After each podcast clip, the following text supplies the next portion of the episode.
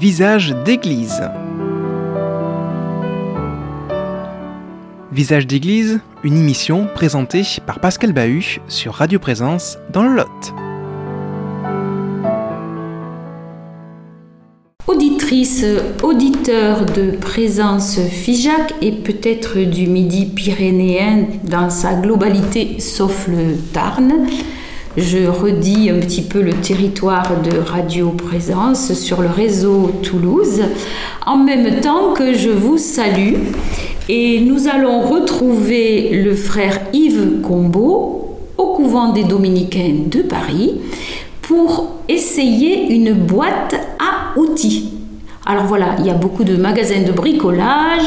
Ils ont été ouverts pendant le deuxième confinement et nous, nous allons essayer de nous confectionner une boîte à outils qui pourrait nous servir à parler, puisque nous sommes près d'un frère euh, prêcheur à parler. Comment dire Mais comment dire les choses Mais comment dire les choses aux jeunes Donc, frère Yves, bonjour. Bonjour. Nous avons du pain sur la planche, c'est le cas de le dire, et nous allons essayer de trancher, non pas dans le vif, mais pour faire des portions ajustées. Eh bien, c'est précisément ce que je disais au début de la série euh, d'émissions que nous avons vécues ensemble. Euh, pour parler aux gens, euh, il faut être clair, c'est-à-dire simple et intelligent. Alors je vais développer un petit peu. Euh, il faut euh, dire des choses très, très simples, très efficaces. Dans l'Église, on jargonne beaucoup, et on jargonne sans s'en rendre compte. En fait, on a tout un tas de mots que nos jeunes ont souvent entendus, mais qui n'ont pas de, sens pour eux. Même le mot église d'ailleurs. Euh, évêque, diocèse, paroisse, consistoire, euh, que c'est. Non, consistoire c'est protestant. Euh, mais conférence des évêques, magistère, enfin, tout un tas de trucs qui. rien, ça dit rien. Donc, il faut aller chercher des, mots, des images, des vocabulaires, des récits qui parlent à nos jeunes. ça veut peut-être dire adopter un peu leur style. Mais pas trop, parce que sinon on se caricature. Ensuite, euh, il faut limiter ce qu'on a envie de dire. Souvent, on veut en dire trop. En fait, il faut en dire peu. Ça suffit. On y reviendra plus tard. Hein euh, je pense qu'au cours d'une séance de catéchisme où euh, euh, Jésus est ressuscité, il est ressuscité en chair et en os, ça suffira largement. C'est pas la peine de, de, de, nous refaire tout l'évangile dans toute longueur, ou de reprendre la Genèse, ou d'aller gratouiller les prophètes, ou que sais-je. Non, non, non, on va, s'intéresser juste à une idée, à une chose. Et puis la suite, ce sera pour après. La simplicité doit aussi être une affaire de ne pas tourner autour du pot. Alors ça, c'est quelque chose à quoi je tiens beaucoup. Dans l'Église, on attrape le tournis, à force de tourner autour du pot. C'est-à-dire que, euh, sans être euh, caricatural, je, crois souvent que euh, on commente la parole, mais je ne suis pas sûr qu'on la reçoit vraiment. on parle autour. Alors, euh, au lieu d'aller chercher un psaume, on va aller chercher un chant. Et puis, si on trouve que le chant est trop catho, entre guillemets, on va chercher un chant d'inspiration catho. Bref, on se retrouve à chanter du Jean-Jacques Goldman au catéchisme. Bon, eh ben, euh, Jean-Jacques Goldman, c'est pas l'évangile. C'est un, très bon chanteur, mais c'est pas l'évangile. Et euh, lorsqu'on parle de la résurrection du Christ, on parle de la résurrection du Christ. C'est-à-dire, ce n'est pas une image, ce n'est pas une légende, ce n'est pas une appréciation, ce n'est pas une impression, c'est un bonhomme qui était totalement mort et qui est totalement vivant et que vous pouvez toucher et même que vous êtes bien embêté parce que vous avez constaté qu'il était mort et qu'à présent il est vivant. C'est-à-dire que la réaction des témoins dans l'évangile est une réaction scandalisée, comme est mon jeune qui, devant moi, est scandalisé parce que les morts ne ressuscitent pas. Et donc il faut aller droit au fait. Parce que euh, si on tourne autour, eh ben, on n'arrive nulle part par définition, puisque le cercle n'a pas de fin. La simplicité, c'est aussi euh, se présenter soi-même. Alors, il ne s'agit pas de se déballer soi-même, mais il s'agit d'être celui qu'on est. Je suis un homme, je suis une femme, j'ai tel âge, j'ai tel métier, j'ai telle culture, j'ai tel accent, je viens de tel endroit, et je vous parle. Et ce que je vous donne, c'est ce que j'ai reçu, filtré par moi. C'est-à-dire, ce n'est pas ma vérité, c'est la vérité qui m'a été transmise par les témoins de l'Évangile et qui est passée à travers des générations. C'est ça qu'on appelle la culture. C'est cette succession de filtres de génération. Et je, je vous la donne et je vous la donne, tantôt je vais vous la donner facilement, parce que c'est important pour moi, ça prend de la place dans ma vie. Mettons que j'ai une piété mariale développée, j'aurai facilité à vous parler de la Vierge Marie. À d'autres moments, je vais vous la donner avec plus de difficulté. Mettons que je n'ai pas une piété mariale développée, eh ben j'aurai quelques mal à vous parler de la Vierge Marie. Mais euh, je vais vous le donner tout entier, fidèlement, sans hésiter, avec mes mots, avec mon expérience, avec mes éventuelles difficultés, mais comme ce n'est pas ma vérité, je vais vous le donner quand même, parce que je suis chargé de vous le donner.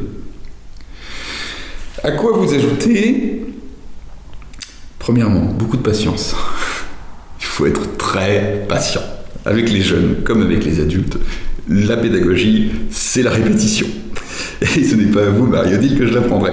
Et puis, euh, il faut beaucoup d'humour. Il faut, il faut beaucoup d'humour. Et euh, pour être euh, de l'humour envers soi-même, de la légèreté, de la douceur, ça désarme l'humour. Parce que nos jeunes, surtout les adolescents, sont souvent un peu armés. Mais rien de tel qu'un sourire et une blague euh, intelligente pour euh, décoincer tout ça. Et enfin, euh, et c'est le dernier outil que je vous conseillerais, ben, il faut prier le Saint-Esprit avant, pendant et après. Donc quand je reviendrai à Paris, on pourra faire une émission sur la prière. Mais tant qu'on est ensemble, euh, je rebondis sur un mot, euh, celui de l'expérience. C'est-à-dire que vous avez dit, il faut dire des mots à partir de l'expérience. Mais c'est un peu plus compliqué ça que, prévu, non? L'expérience euh, pour arriver à, dire des mots. Donc vous donnez votre expérience, on donne notre expérience quand on... Oui, alors on, on donne notre expérience. Évidemment, on ne la donne pas, euh, c'est pas un déballage. Euh, Nous avons une intimité, nous devons la conserver, nous avons une pudeur que nous devons conserver, mais euh, nous pouvons plutôt puiser dans notre vie avec discernement pour donner chair à nos paroles. Par exemple, je, reviens au point essentiel de la foi. Les points essentiels de la foi, euh, que ce soit l'Eucharistie, la mort et la résurrection du Christ, le don de l'Esprit, l'efficacité de la prière, vous voyez, ces éléments très fondamentaux. Euh, nous les avons tous vécus d'une façon ou d'une autre. Un deuil, quand on est adulte, on sait ce que c'est. Euh, mais on sait aussi ce que c'est que le retour euh, on sait aussi ce que c'est que ces petits miracles, voire ces grands miracles du quotidien, euh, euh, la guérison, la réconciliation, l'amour. La plupart d'entre nous sont mariés, donc de toute façon on sait ce que c'est. Et, elle est piochée toujours avec discernement, hein, mais dans cette expérience-là, parce que c'est notre vie, parce que c'est notre chair, c'est comme ça que c'est incarné en nous l'évangile. En nous ou en autrui, parce qu'on peut aussi, avec la discrétion requise, parler d'autrui. Je le fais souvent dans mes prédications, je parle souvent d'histoires vraies, je change les noms des personnages, je change les lieux, mais l'histoire reste vraie. Et, euh, c'est cette histoire qui va nourrir ce que, je, ce que je désire dire. Par exemple, une prédication que j'avais faite il y a déjà assez longtemps, pour le jour du Seigneur, nous étions en Savoie. L'évangile parlait de Dieu le Père, c'est Jésus qui enseignait à propos de son Père. Alors j'ai commencé par dire que pour moi ça posait un problème, parce que comme tous les chrétiens, j'avais du mal à me représenter le Père. Et que les représentations du Père dans l'art occidental, euh, cette personne barbue euh, qui en fait a inspiré de, de- des images de Jupiter, ne me convenait pas du tout. Et donc, euh, comment illustrer le Père? Et j'ai dit, voici une histoire, c'est celle de ce père de famille qui est allé en pleine nuit chercher son fils qui avait été pris par les policiers en train de couvrir un métro de graffiti. C'était les années 80, c'était encore l'époque où on taguait les métros. Euh, le gamin en question appartenait à un milieu très aisé, et donc le papa, en pleine nuit, a sauté dans sa voiture et est allé de l'avenue Montaigne au commissariat de Ménilmontant. Alors, si parmi vous il y en a qui connaissent Paris, ils verront de quel trajet il s'agit. Eh bien, pour moi, un père, c'est ça. Et le père, avec un P majuscule, Dieu le Père, c'est l'homme qui sort de chez lui et qui traverse la nuit pour aller chercher son fils. Et qui grave chaque kilomètre de ce parcours en voiture à 3 heures du mat dans sa chair, parce que c'est l'amour de son fils qui, le fait avancer. Voilà. Et, et cette image-là, vous voyez, qui, est tirée euh, d'une histoire vraie, euh, ça donne euh, idée de ce qu'est la miséricorde du Père et du fait que c'est le Père qui va au Fils, que c'est Dieu qui vient nous chercher. Et je crois que là, on arrive à une vérité évangélique. En effet. Du coup, euh, je, suis sans voix parce que je suis restée euh, ben, sur la voie avec un E, la voie du Père. Et j'ai l'impression de traverser comme, comme vous toutes et vous tous, chers auditeurs qui avez des enfants. Je suis persuadée que cet exemple, vous l'avez vécu une fois ou l'autre, peut-être pas dans la grande ville de Paris, mais dans les campagnes du Midi pyrénéen.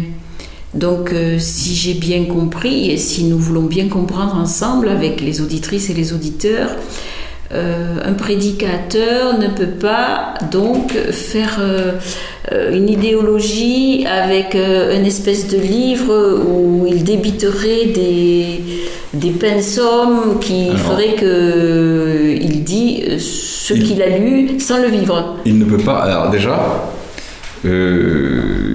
bien sûr, il y a des choses dont nous parlons, surtout les jeunes prédicateurs, que nous n'avons pas vécues. Et c'est pour ça que les jeunes prédicateurs devraient toujours être très prudents, même quand ils sont très brillants. Euh, parce que le fait d'avoir euh, vécu euh, les grandes étapes de la vie donne évidemment une épaisseur que, que, le jeune ne peut pas avoir, même s'il a de l'instinct. Parce qu'on peut avoir de l'instinct et deviner. la prédication, ce n'est pas une leçon magistrale, ce n'est pas un cours, ce n'est pas un livre, et donc, ce n'est même pas un dialogue au sens d'un dialogue comme nous le vivons en ce moment à la radio, euh, c'est un, un genre particulier, c'est un art particulier, qui a une forme propre.